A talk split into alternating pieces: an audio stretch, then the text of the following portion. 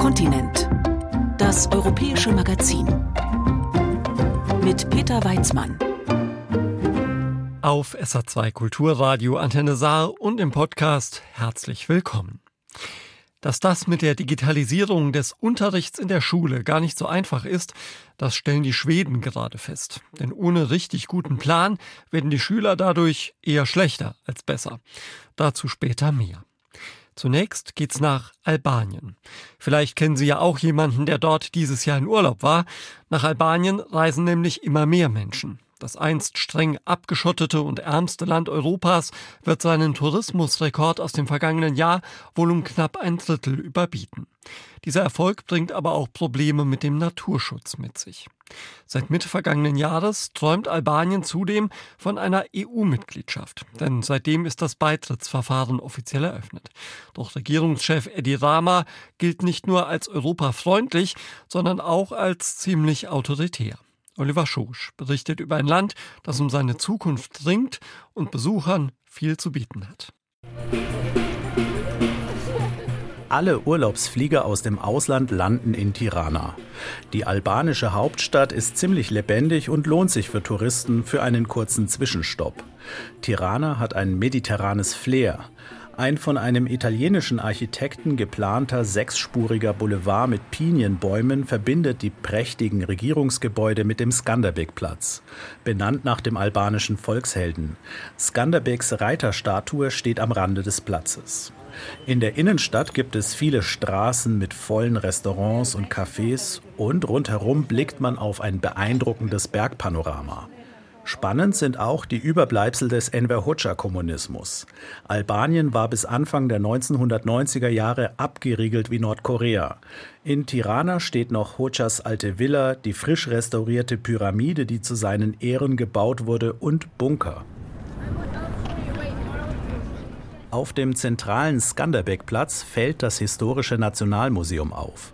An der Außenwand hat es ein riesiges Mosaik. Es heißt Die Albaner und zeigt 13 Figuren, vor allem Kämpfer, die die verschiedenen Phasen der albanischen Geschichte repräsentieren. Wenige Meter neben dem Mosaik haben Demonstranten eine ebenso große Plakatinstallation aufgestellt. Sie zeigt ein Bild, das dem Mosaik sehr ähnlich sieht. Nur statt der historischen Figuren sieht man Tiere wie den Bär, den Luchs, den Adler und den Pelikan. Einer der Initiatoren der Installation ist Sidion Worpsi von der albanischen Umweltschutzorganisation PPNEA.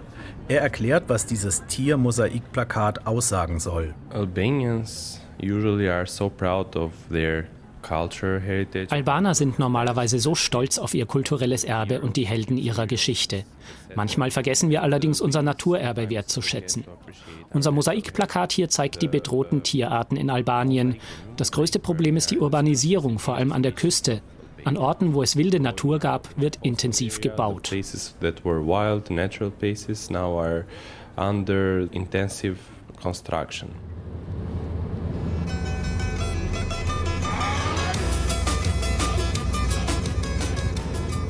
Eine halbe Stunde Autofahrt von Tirana und man ist am Meer und passiert Albaniens zweitgrößte Stadt Durrës. Hier spürt man sofort den Bauboom der letzten Jahre. Ein Hotel- und Hochhausblock steht neben dem nächsten. Der Blick auf die Küste ist hier fast komplett zugebaut. Doch südlich von Durrës kommen dann immer wieder wilde verlassene Küstenabschnitte und fantastische Berglandschaften.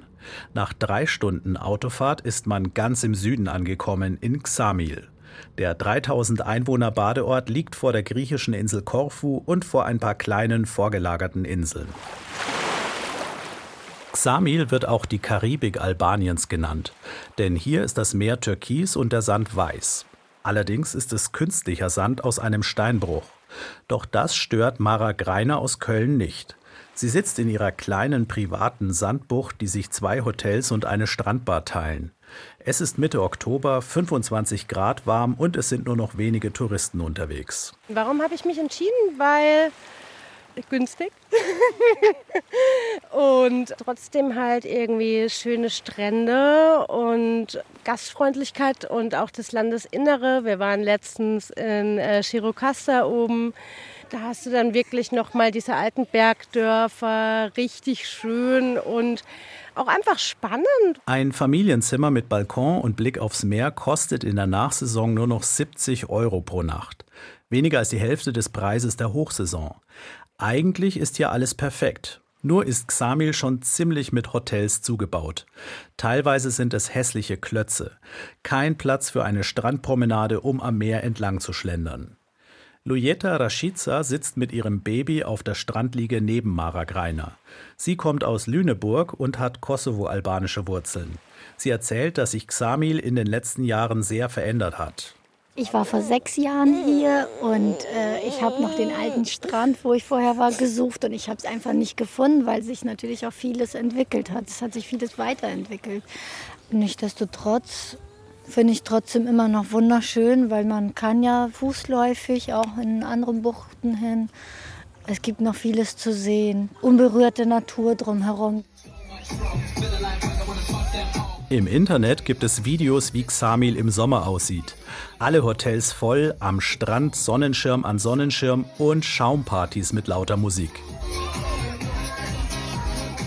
Küstenorte wie Durres, Golem, Saranda oder Xamil haben ihren Zenit überschritten, findet Sydion Worpsi von der Umweltschutzorganisation PPNEA in Tirana. Es wurde über die Maßen urbanisiert und das führte dazu, dass sich seit dem letzten Jahr vermehrt Leute im Internet beschwert haben, dass es nicht mehr schön ist. Die Orte verlieren an Wert, weil sie ohne ordentliche Planung wachsen. Man hat einfach angefangen zu bauen und es wurde oft illegal gebaut, zu nah an der Küste, oft höher als erlaubt. Die Hotels haben sich zum Teil sogar gegenseitig die Sicht aufs Meer zugebaut.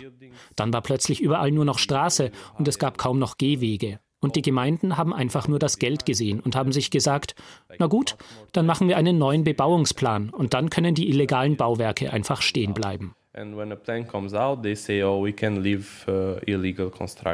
Das Motto lautet, möglichst schnell möglichst viele neue Zimmer schaffen. Und das hat auch seinen Grund. Denn Albanien hatte gerade zwei Rekordjahre in Folge.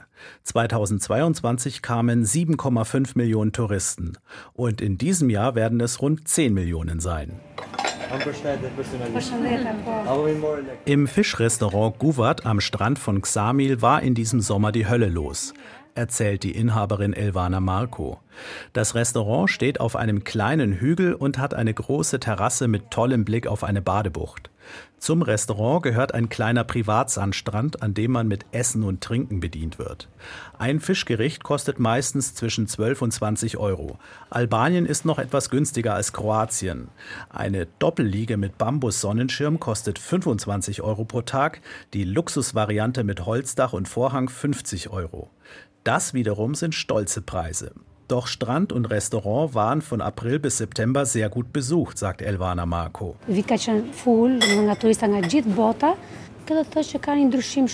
Dieses Jahr war es voll hier. Wir hatten Touristen aus der ganzen Welt. Und man merkt einen großen Unterschied. Man merkt, dass Albanien jetzt eine Zukunft hat.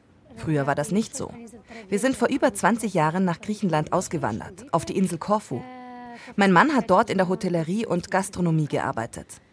Dann gab es 2011 in Griechenland die Finanzkrise und wir sind zurück und haben auf diesem Grundstück hier das Restaurant gebaut. Das Grundstück gehört meinen Schwiegereltern. Sie hatten hier zuvor eine kleine Taverne. Für uns hat es sich gelohnt, zurückzukommen. Unser Restaurant läuft immer besser.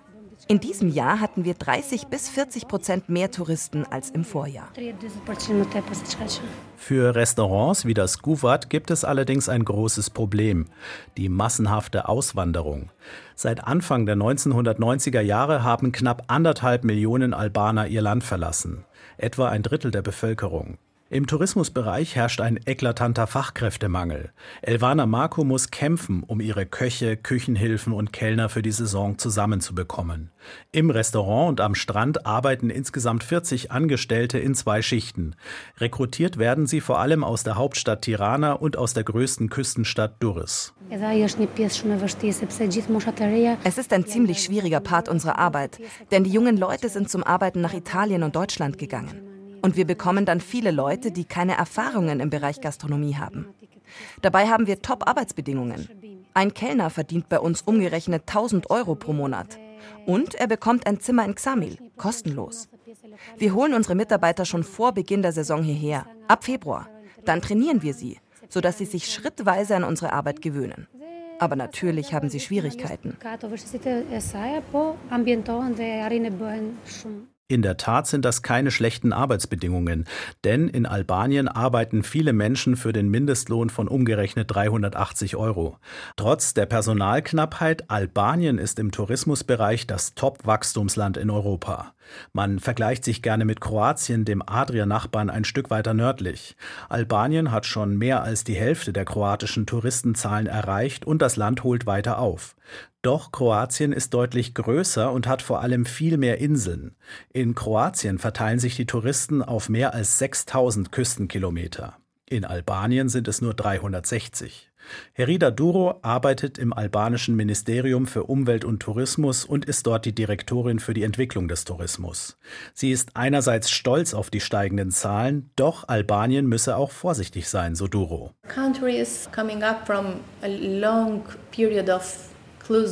unser Land war lange Zeit ein abgeriegeltes kommunistisches Land. Und danach ist alles explodiert. Die Politik hat den Tourismus lange nicht gesteuert und wir haben viele Fehler gemacht. Für das kommende Jahr bereiten wir Aktionspläne vor, um die Touristenströme zu entzerren. Wir wollen die Saison zwei Monate früher starten und die Orte, an denen sich der Massentourismus bald, entlasten.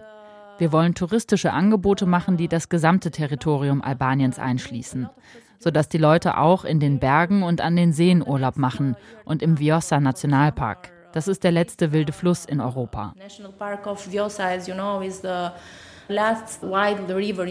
Doch die Großbaustellen an der Küste werden so schnell nicht verschwinden.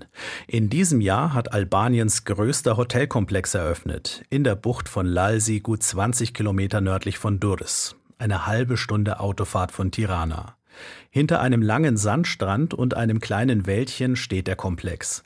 Er soll über 100 Millionen Euro gekostet haben.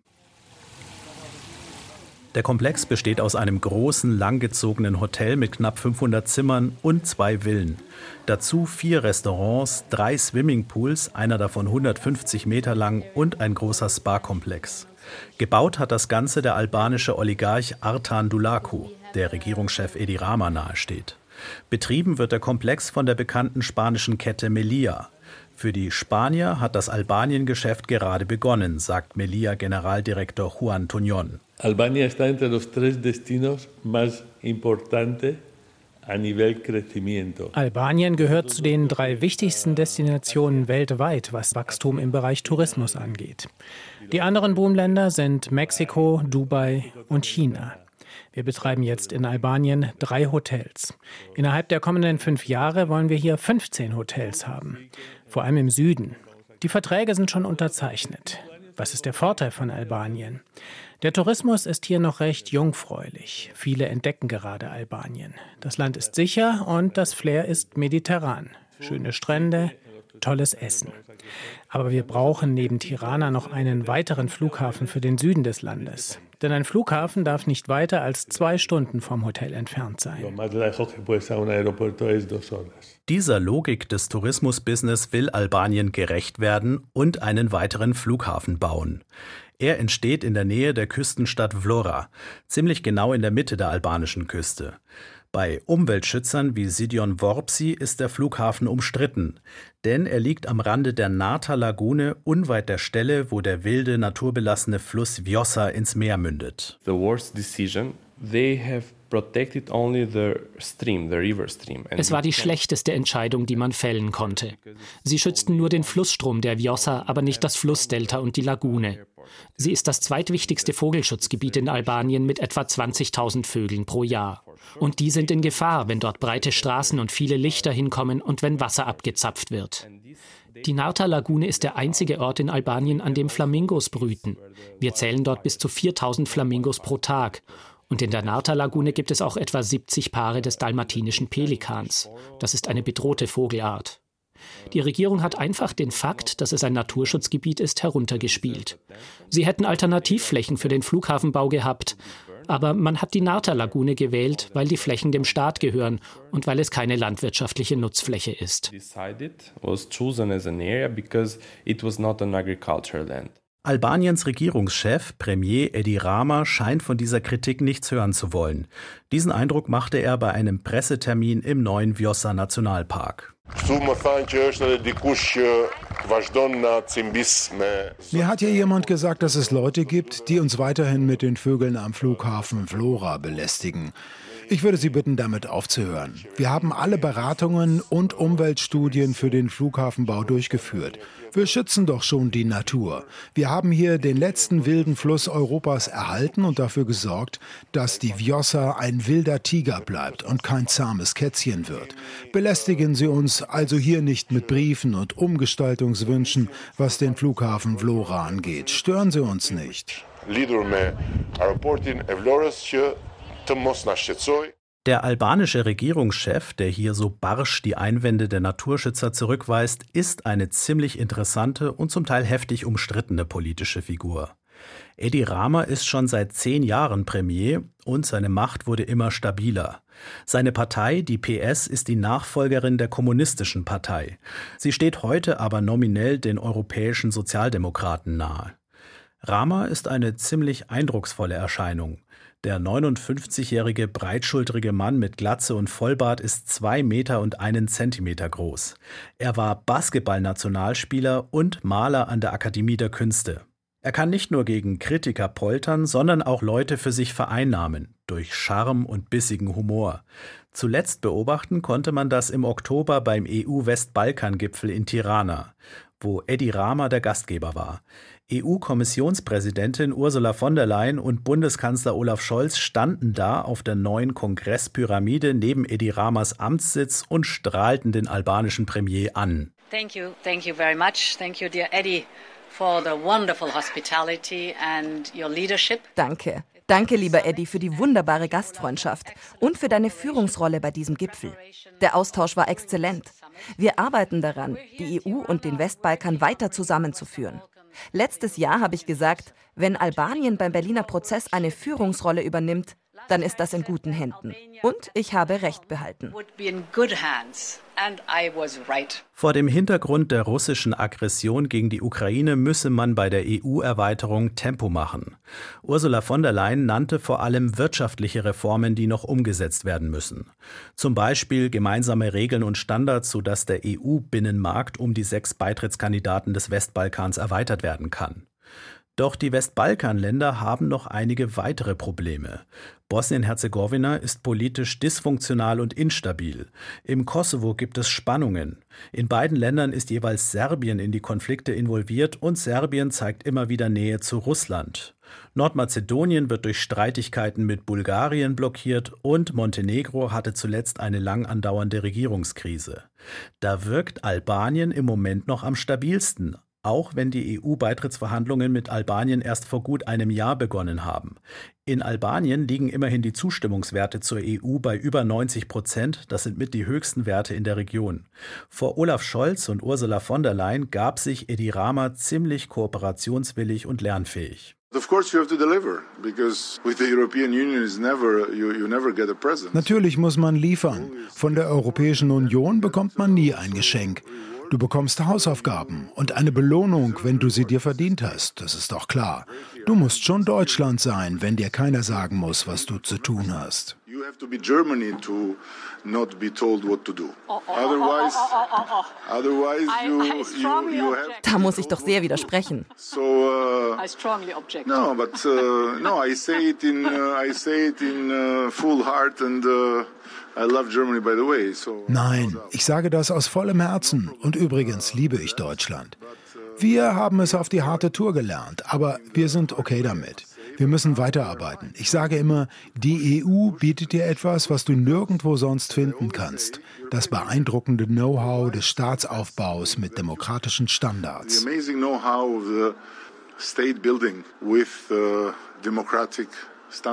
Ist Albanien tatsächlich der Musterschüler unter den EU-Beitrittskandidaten?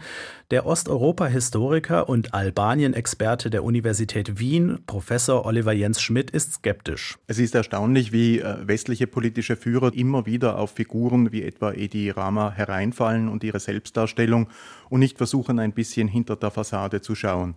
Also wenn man die EU nach einer rein außenpolitischen Logik von, sagen wir, kooperationsfähigen und kooperationswilligen Bündnispartnern erweitern will, dann passt Rama in dieses Beuteschema.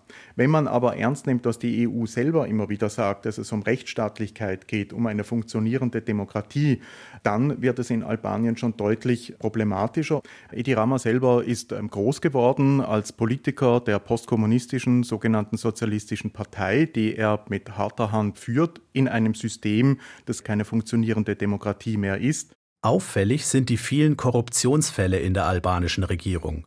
Seit 2016 wird Korruption verstärkt verfolgt. Damals hat Albanien auf Drängen der EU eine Justizreform durchgeführt und eine Antikorruptionsstaatsanwaltschaft eingerichtet. Nun wurde der ehemalige Umweltminister zu sechs Jahren Haft verurteilt, weil beim Bau von Müllverbrennungsanlagen mehrere Millionen Euro verschwanden. Der ehemalige Innenminister wurde wegen Amtsmissbrauchs zu fünf Jahren Haft verurteilt. Er soll auch eine albanische Mafiabande in Italien unterstützt haben. Und Ramas Stellvertreter, der Vizepremier, floh aus Albanien, weil gegen ihn wegen Geldwäsche und Korruption ermittelt wurde.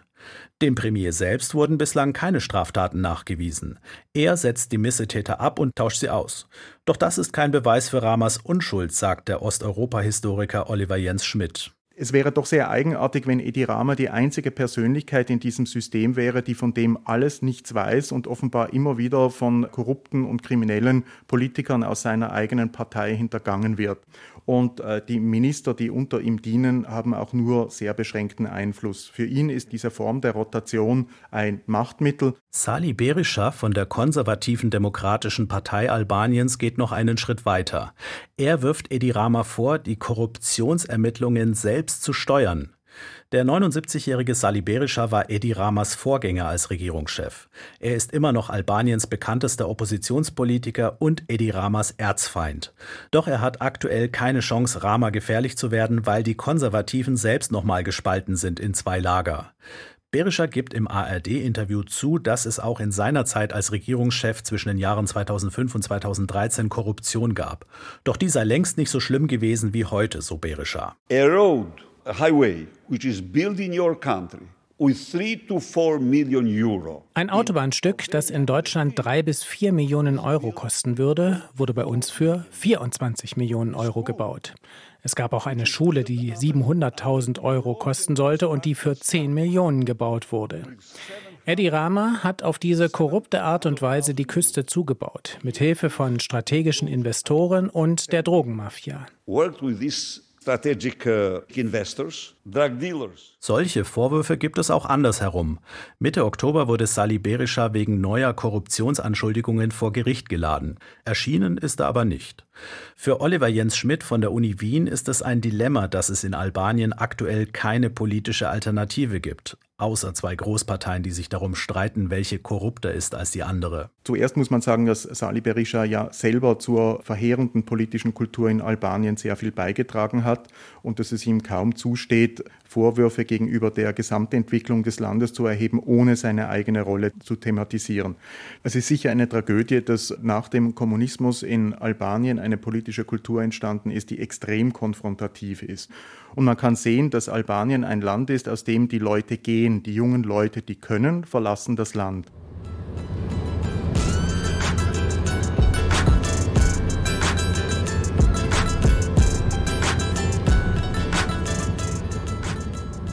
Besonders gut beobachten lässt sich die Abwanderung im Norden Albaniens, an der Grenze zum Kosovo.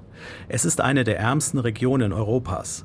Von hier stammen die meisten Albaner, die illegal auswandern. Aktuell vor allem nach Großbritannien.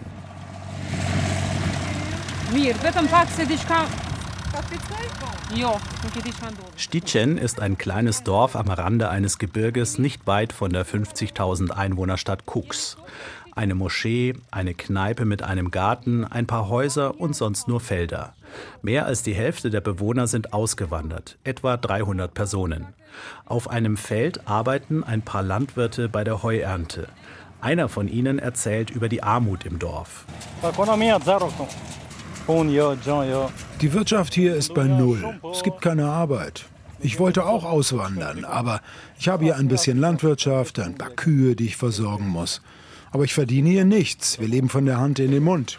Meine Kinder sind jetzt 14 und 16. Bald werden sie gehen. Sie werden hier nicht bleiben. Da bin ich mir ganz sicher.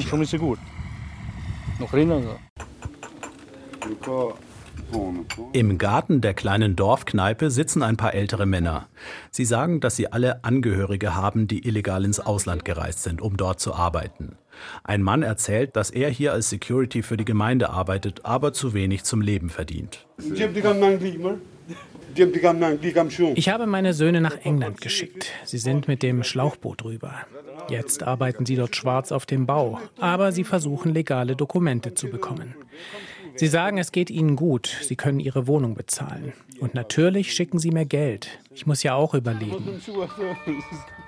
Lirie Jana ist die Direktorin für soziale Dienste der Stadt Cooks und der umliegenden Gemeinden. Sie erklärt, wieso es gerade in ihrem Umkreis zu dieser Armut gekommen ist. Der Norden Albaniens ist eigentlich die Gegend mit dem größten Reichtum. Es gibt den See und eine Menge Mineralien. Zur Zeit des Kommunismus gab es in Cooks Kupfer- und Chromminen, in denen viele Menschen Arbeit gefunden haben. Hier wurden auch die bekannten albanischen Teppiche hergestellt.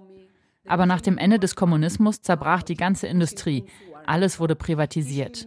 Jetzt haben wir hier 6500 Familien, also etwa 40 Prozent der Bevölkerung, die von der Sozialhilfe leben. Und es gibt nur 60 Euro für eine vierköpfige Familie und 130 für eine siebenköpfige. Die Abwanderung können wir an den Schulen spüren. Wenn ein neues Schuljahr beginnt, fehlen immer einige Schüler.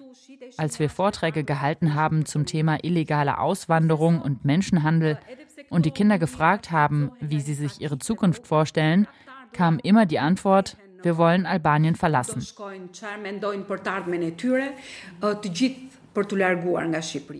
Im Dorf Sticin erzählt ein 28-jähriger Mann, dass er schon mehrfach nach England gereist ist, um dort illegal auf dem Bau zu arbeiten. Die Leute in England haben mich gefragt, wie ich angekommen bin.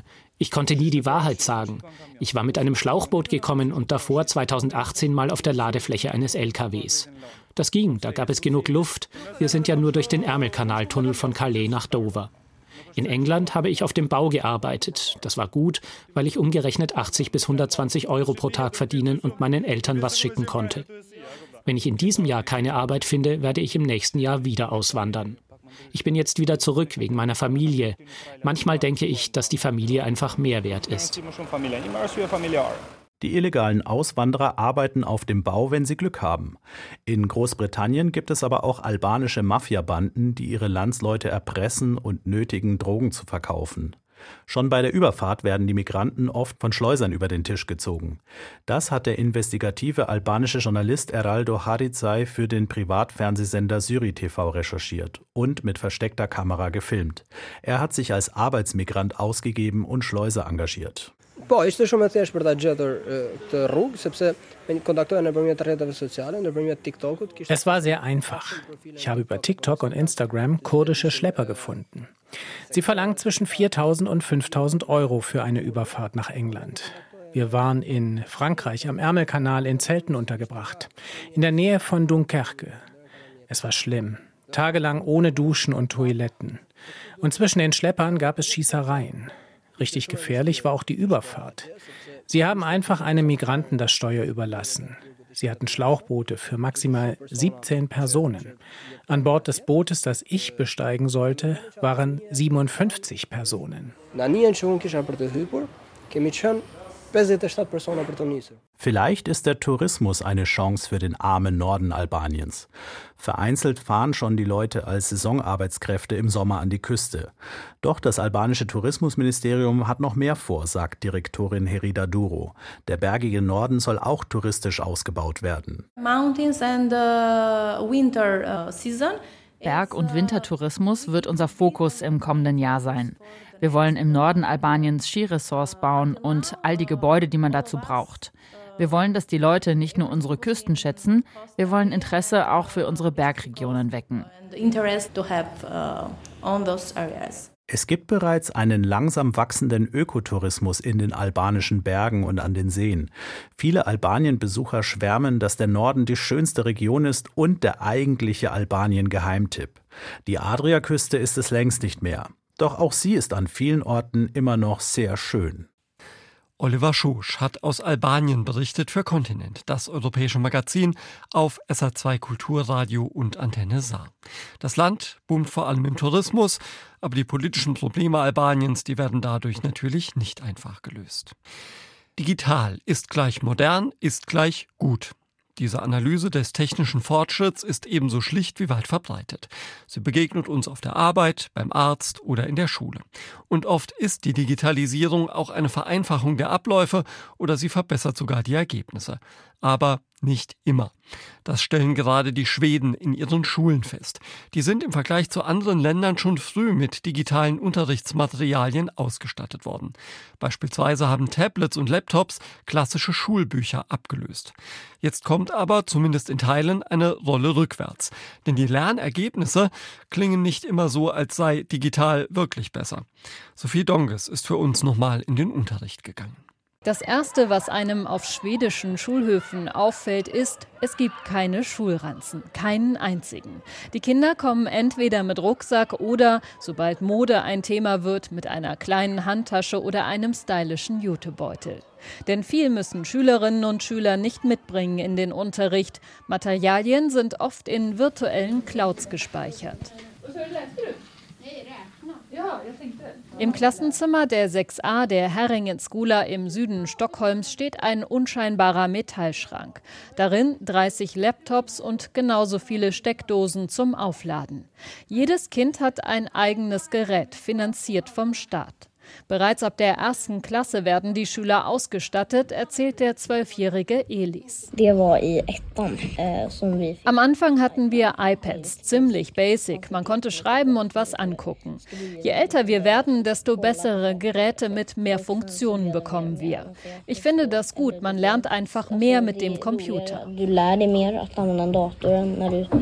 Das sehen in Schweden nicht alle so, im Gegenteil. Zurück zu Buch und Heft heißt die Devise jetzt. 60 Millionen Euro will die Regierung in diesem Jahr für Schulbücher zur Verfügung stellen.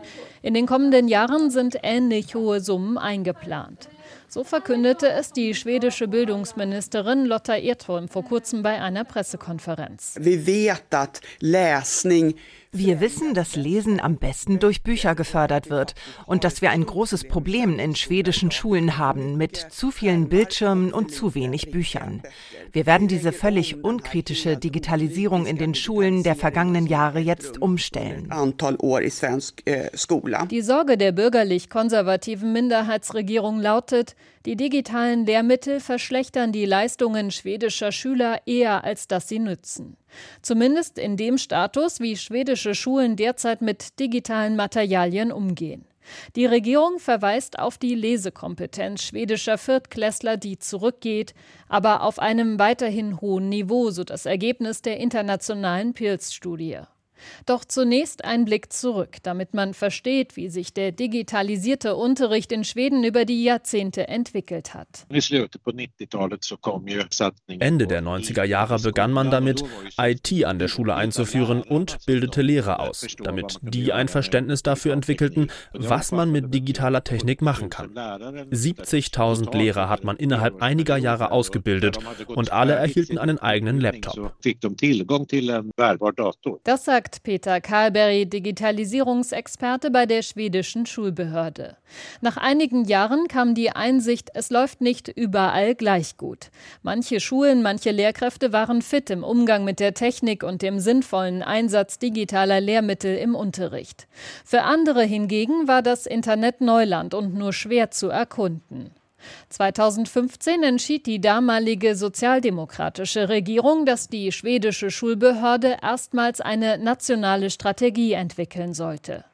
Digitale Lehrmittel sollen angewendet werden, doch in welchem Umfang und wie genau, das beschreiben die Richtlinien nicht verpflichtend.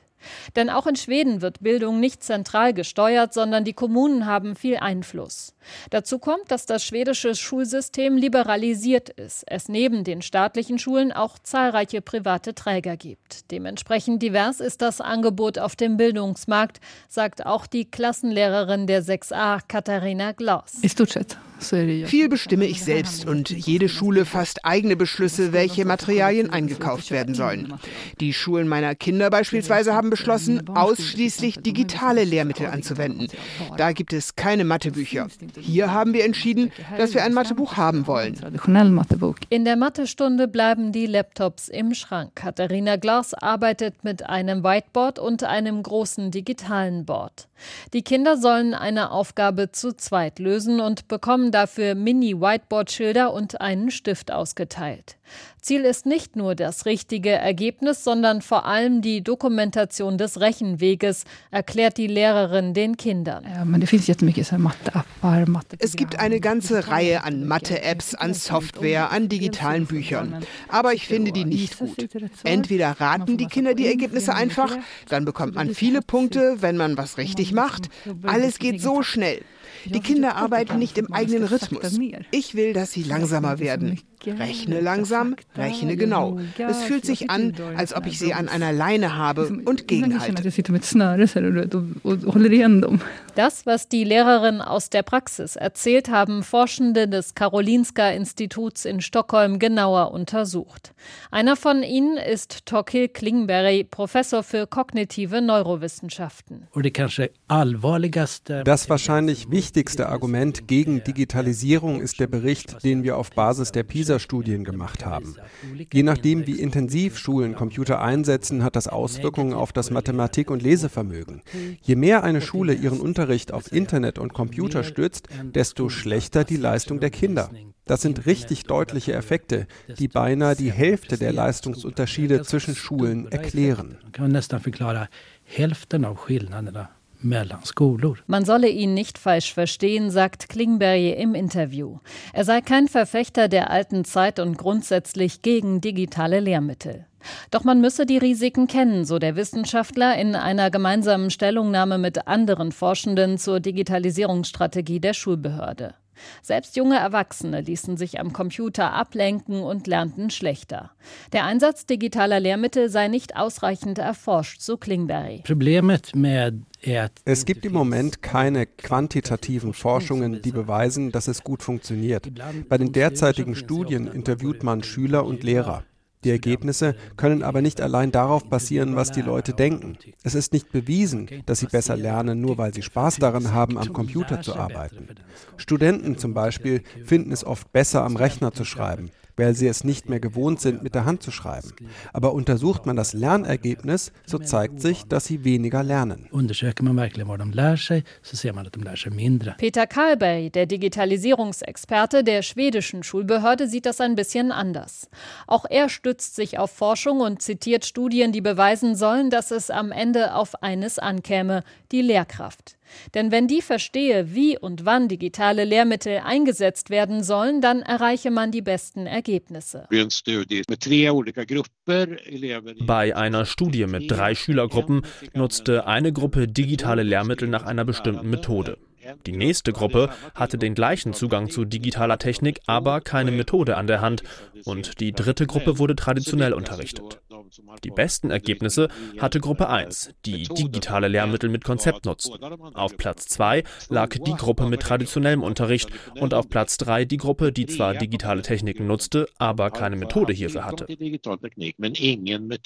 Digitalisierung ist in Schweden übrigens nicht nur ein Thema in Schulen. Auch die Kindergärten sollten laut der nationalen Richtlinie von 2017 beispielsweise Tablets einsetzen um die Kinder auf spielerische Art und Weise schon so früh wie möglich an den richtigen Umgang zu gewöhnen, so Karlberry von der Schulbehörde. Früher ging man vielleicht raus und sammelte Blätter, die man dann drinnen abmalen konnte. Mit digitaler Technik kann man Bilder von Dingen machen, die man nicht einfach reinholen kann. Man kann zum Beispiel Käfer unter einem Stein fotografieren und dann schauen die Kinder sich die in Ruhe an, wenn sie wieder drin sind. Auch hier will die Regierung eine Veränderung. Kinder unter sechs Jahren sollen nicht mehr digital lernen.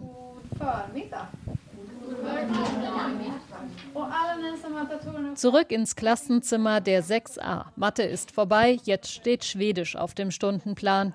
Alle Kinder haben ihre Laptops vor sich und sollen eine kurze Rede vorbereiten.